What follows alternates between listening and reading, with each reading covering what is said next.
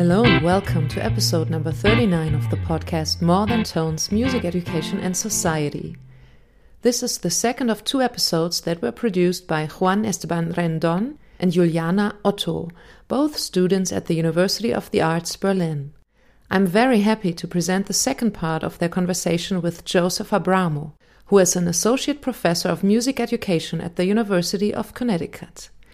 They continue talking about the ideas of the Brazilian educator and philosopher Paulo Freire and focus on those philosophical ideas that can be translated into practice in music classrooms today.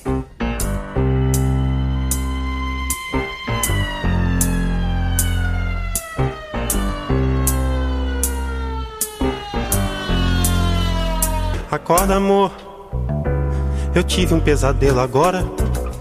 Sonhei que tinha gente lá fora, batendo no portão. Que aflição era dura, numa muito escura viatura.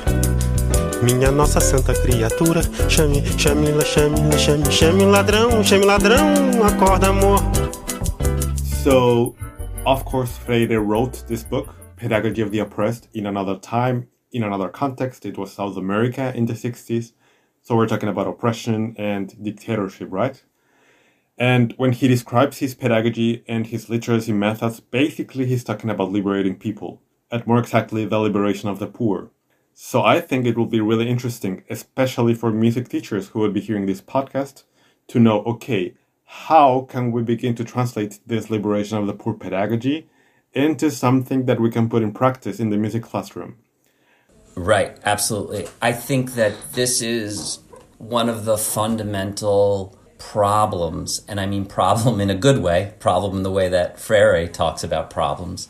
It is one of the fundamental problems of this text, which is when we in countries where the oppression is very, very different and talking about something like music education can we take this text too far? Are we exploiting this text? Are we using it in ways that perhaps is not true to the spirit of it? Right. So I, I often talk to my students, and I think I ended the, that first video with asking, well, who is the oppressed? Dr. Abramo refers to one of his videos about pedagogy of the oppressed that you can find on his YouTube channel. Link in the description. I think for Freire, the answer was very, very clear, right? He was working with workers, illiterate people who, by governmental policies, by corporations, was keep, was keeping these people very, very downtrodden. And when we're talking about students who still might have very uh, oppressed aspects of them, the very idea that they're sitting in a classroom and they're playing an instrument or learning about music, I think to a certain degree does separate them from who Freire was talking about.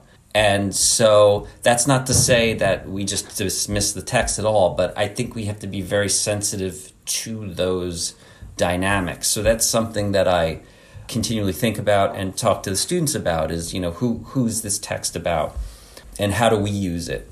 I think for music teachers, you know, the things that immediately come to mind is the ways that we bank and we do anti dialogical education, right? I mean, banking is such such a big part of music education. Like just this idea that I'm going to give you the scale, I'm going to give you the dates of Bach, I'm going to give you all these things, and you're going to you know, you're going to get deposited with them. And we're not going to talk about it because I know the dates of Bach. I know this B flat scale. I want you need to know them now too. And that so much of music education is structured around those two ideas that uh, for me that's such an important part of that text. Yeah, I think I think this brings us naturally to go deeper into that because while reading Freire, and um, this opposition between banking education and problem posing education, I was confronted with the idea of tradition in music, especially, and on a broader scale, culture. So I find this really interesting to to talk a little bit about liberty in music and in music classrooms, for example, too. But especially, how could we maintain or pass on tradition without being oppressive? And in the, in the broader sense, I did actually ask myself if the act of passing on culture is uh, in the end an act of imposition of or what's behind all that. Yeah, I think a lot of people have a lot of different views on this. To start with, the most, I would say, radical way of approaching this is to say, yeah, to a certain degree, the passing on of this culture is a continuation of oppressed oppressor situations. So, in a in a certain degree, from this viewpoint, it could be that the fact that we're passing on I'm sorry, I keep bringing up German composers. I have to apologize. But Bach and Mozart and and uh, I mean that's they, our tradition, right? Yeah. Well, they they're the pa- pantheon, right? They're the the German tradition sits, uh, as we all know, sits on top of the top, right? It is the hierarchy, and then just below that are the French, and then come the Italians and everyone else, right?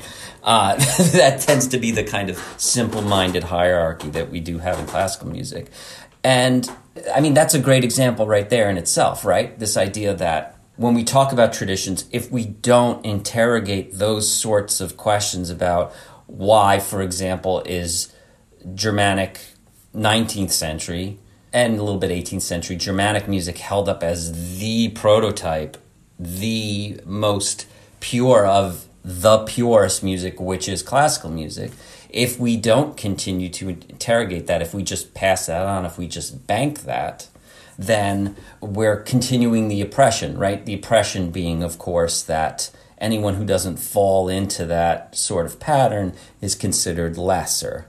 But in addition to that, all we have to do is step outside classical music and start saying, well, what about other traditions? You know, are they not as good?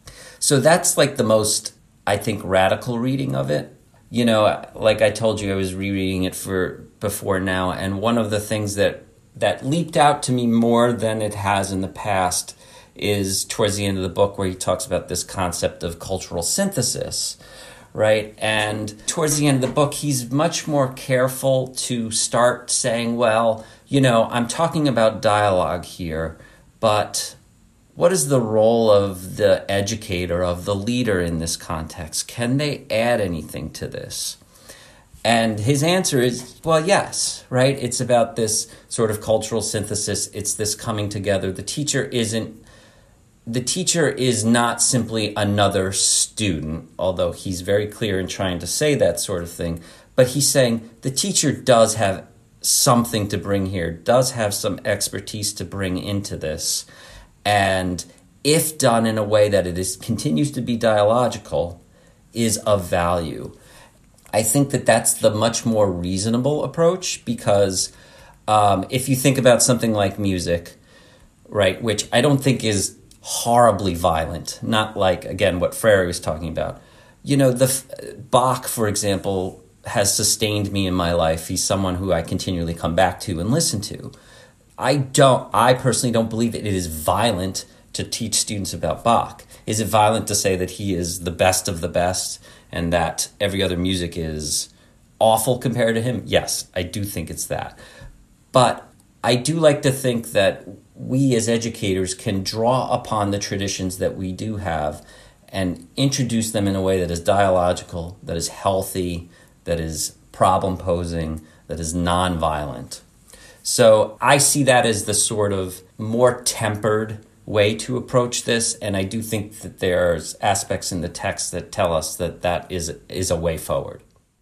Juan and I talked a lot about how to play music freely. That means decide freely about how we or students want to play it. We wondered how much instruction would be not too much because the students should know something to make a decision properly, but also be free about it. And there are also music history and music theory. How can we teach that without performing banking education? Yeah, so I hear I hear two things in there. One is first about again is sort of an expansion on the idea of tradition here, right? The idea of like how do we teach music theory and how do we teach history?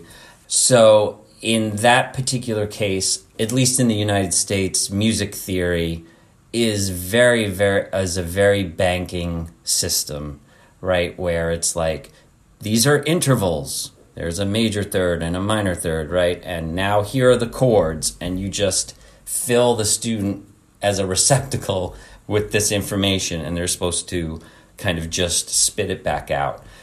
That approach is very problematic. I think from a his, history standpoint, you know, Freire talks about myths, but then when we think about the biographies of composers, so much of those tend to be myths too, right?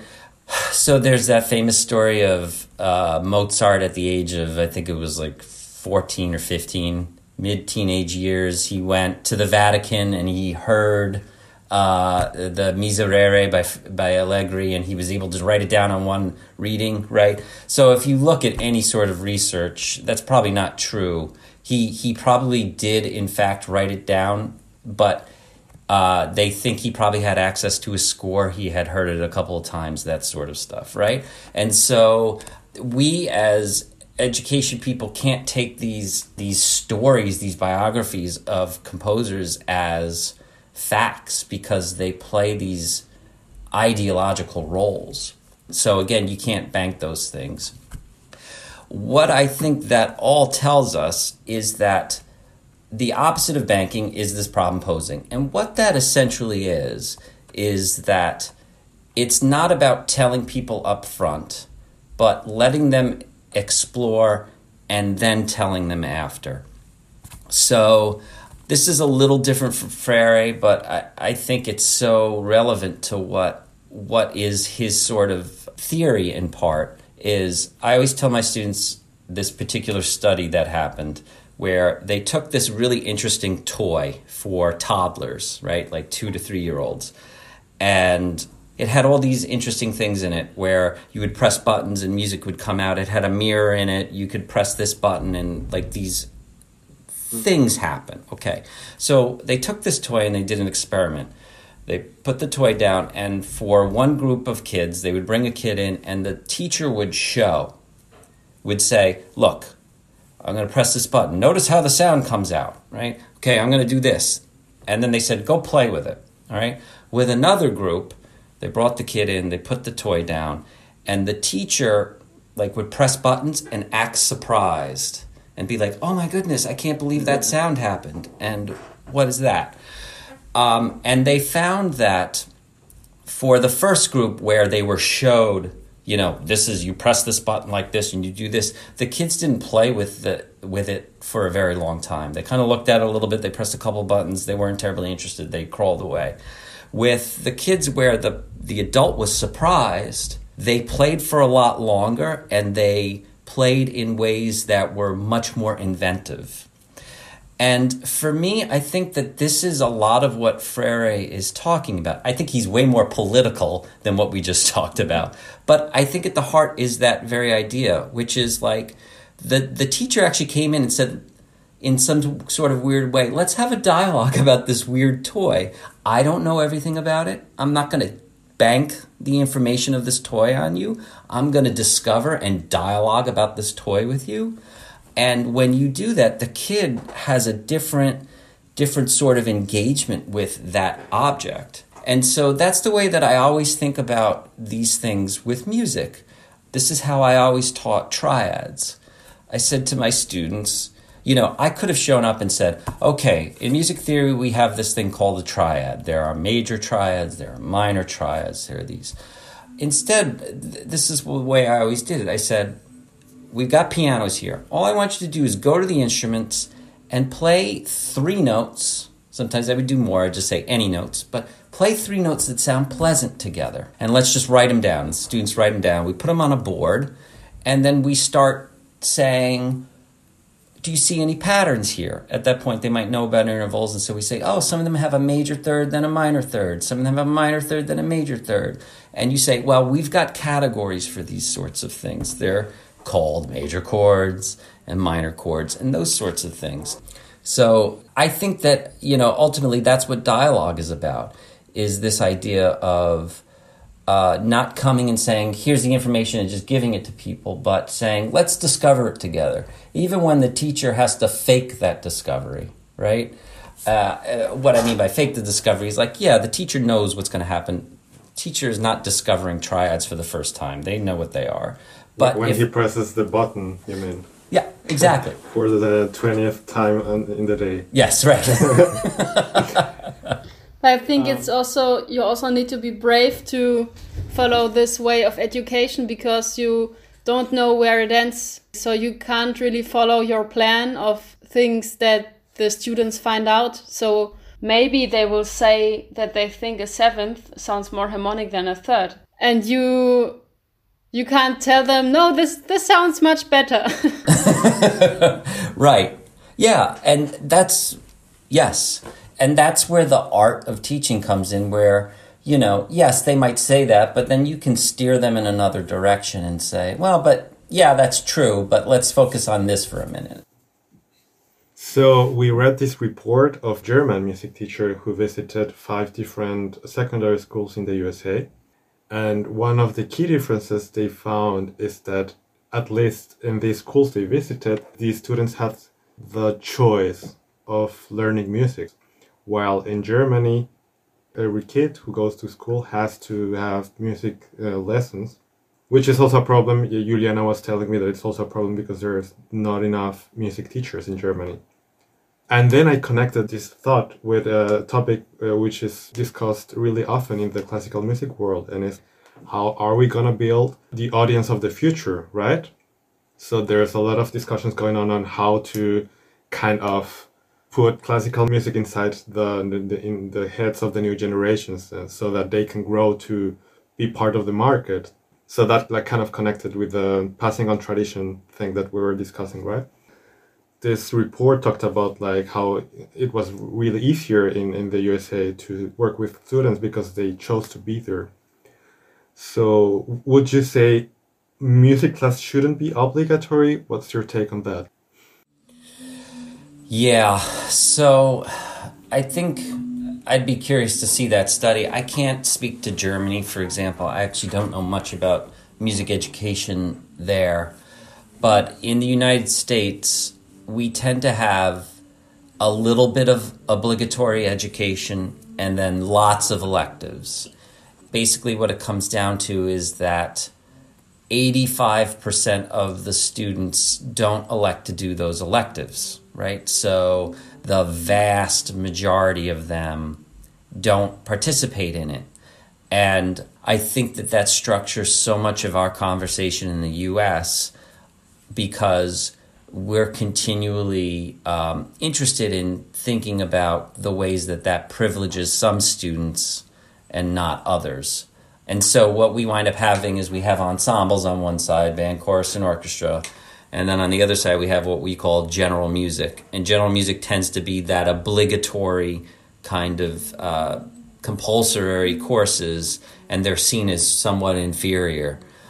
For me personally, I started out as an ensemble director in bands. Like I said, I played saxophone. Um, but by the end of my career, I just absolutely loved general music because it was so much more of a flexible space. You know, you could do all sorts of things that you can't do in a band. So I think everybody should have access to music education. One of the things we always talk about is the ones who continue on. The reason they do that is because of systemic issues right? They can afford the instruments, they could afford private lessons.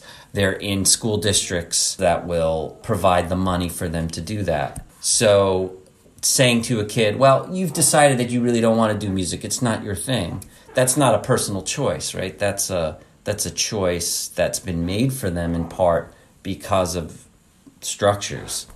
I'm kind of dancing around your answer, but I, I think the I think the short answer then is yeah, I I do believe in obligatory music education. Yeah. I think it's also a difficult question because it really, really depends on the lessons and on the teacher. So I think it will be my task in a elementary school to show every student that there's a kind of music that they have access to and that they like.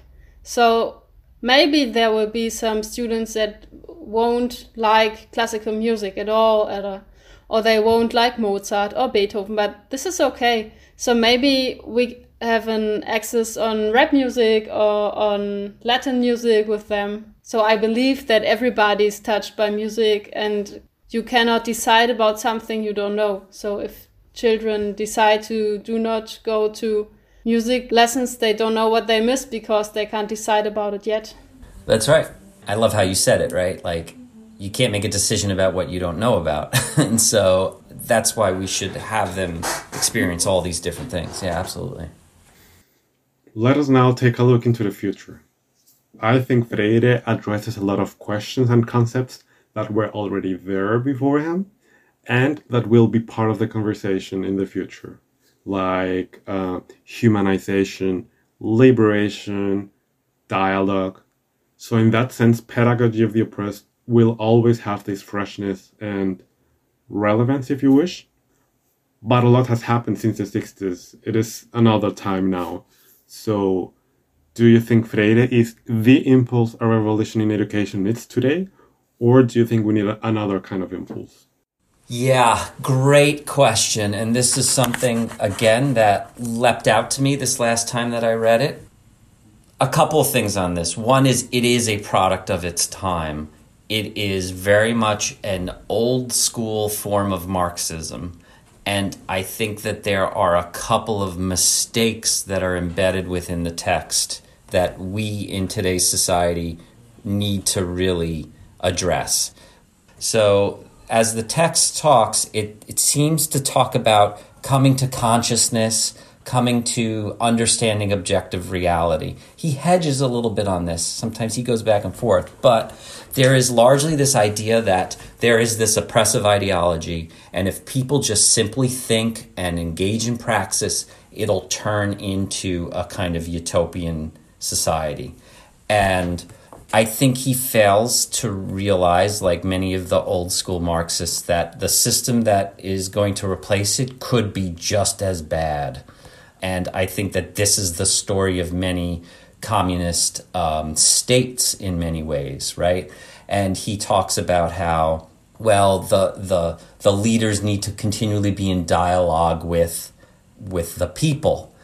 And I think the problem is if we had someone as smart as Lenin, as someone as smart as Mao, and they weren't able to do it in a genuine way, they became oppressive in their own ways.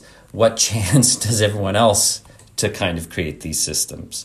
So um, I think that those are some inherent problems in this text that people need to think about. What I do think it needs us to do is actually double down on what he talks about with dialogue and understand that any system that is put in place has the potential to be uh, oppressive I think I think he's ultimately saying that in this text. I think the way that he writes about it through the you know Marxist tradition of this idea of like revolution is this thing that happens, and then we're in this utopian society.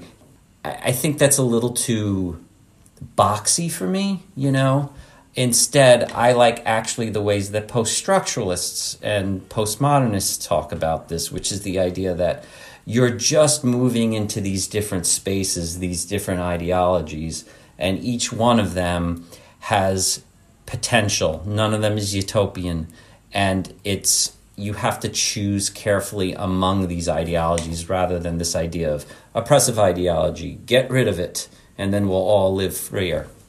And so maybe ultimately that means um, using lots of different things and putting them together. You know, for example, I'm thinking Estelle Jorgensen writes about that with her, which she calls her dialectical method, this idea of just borrowing from different places and putting them together. Maybe that's the answer to it in some sense, uh, again, I think it does somewhat go back to the text in that I think dialogue and problems are ultimately what this text is about. And I do think that those are sort of the solutions.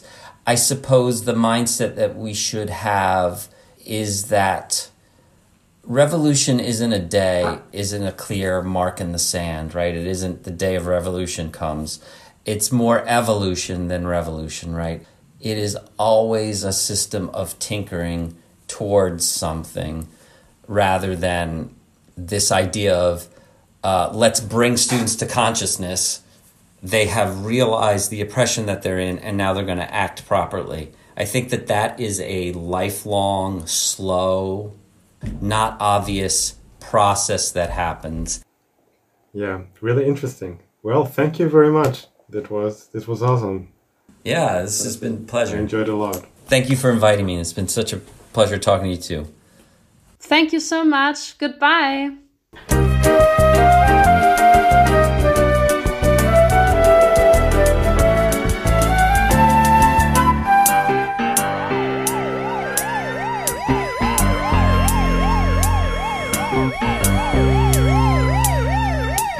This was episode number 39 of the podcast More Than Tones Music Education and Society. I want to thank Juan Esteban Rendon, Juliana Otto, and Joseph Abramo for their contributions to this podcast series. In these difficult times of homeschooling and working from our homes, it's nice to get some feedback and get to know other people's thoughts about the topics we talk about. That's why we invite you to comment on this episode on Facebook or on the blog www.mehralstöne, M-E-H-R-A-L-S-T-O with an umlaut, N-E, dot D-E. On this website, you will also find a space for your comments, ideas, and suggestions. The upcoming episode will be in German again. It will be a conversation with the German sociologist Martin Seeliger, who is an expert in German gangster rap and its social preconditions in Germany. I'm sure that there will be more episodes in English in the future, so stay tuned and in the meantime, enjoy making music, listening to music, and teaching.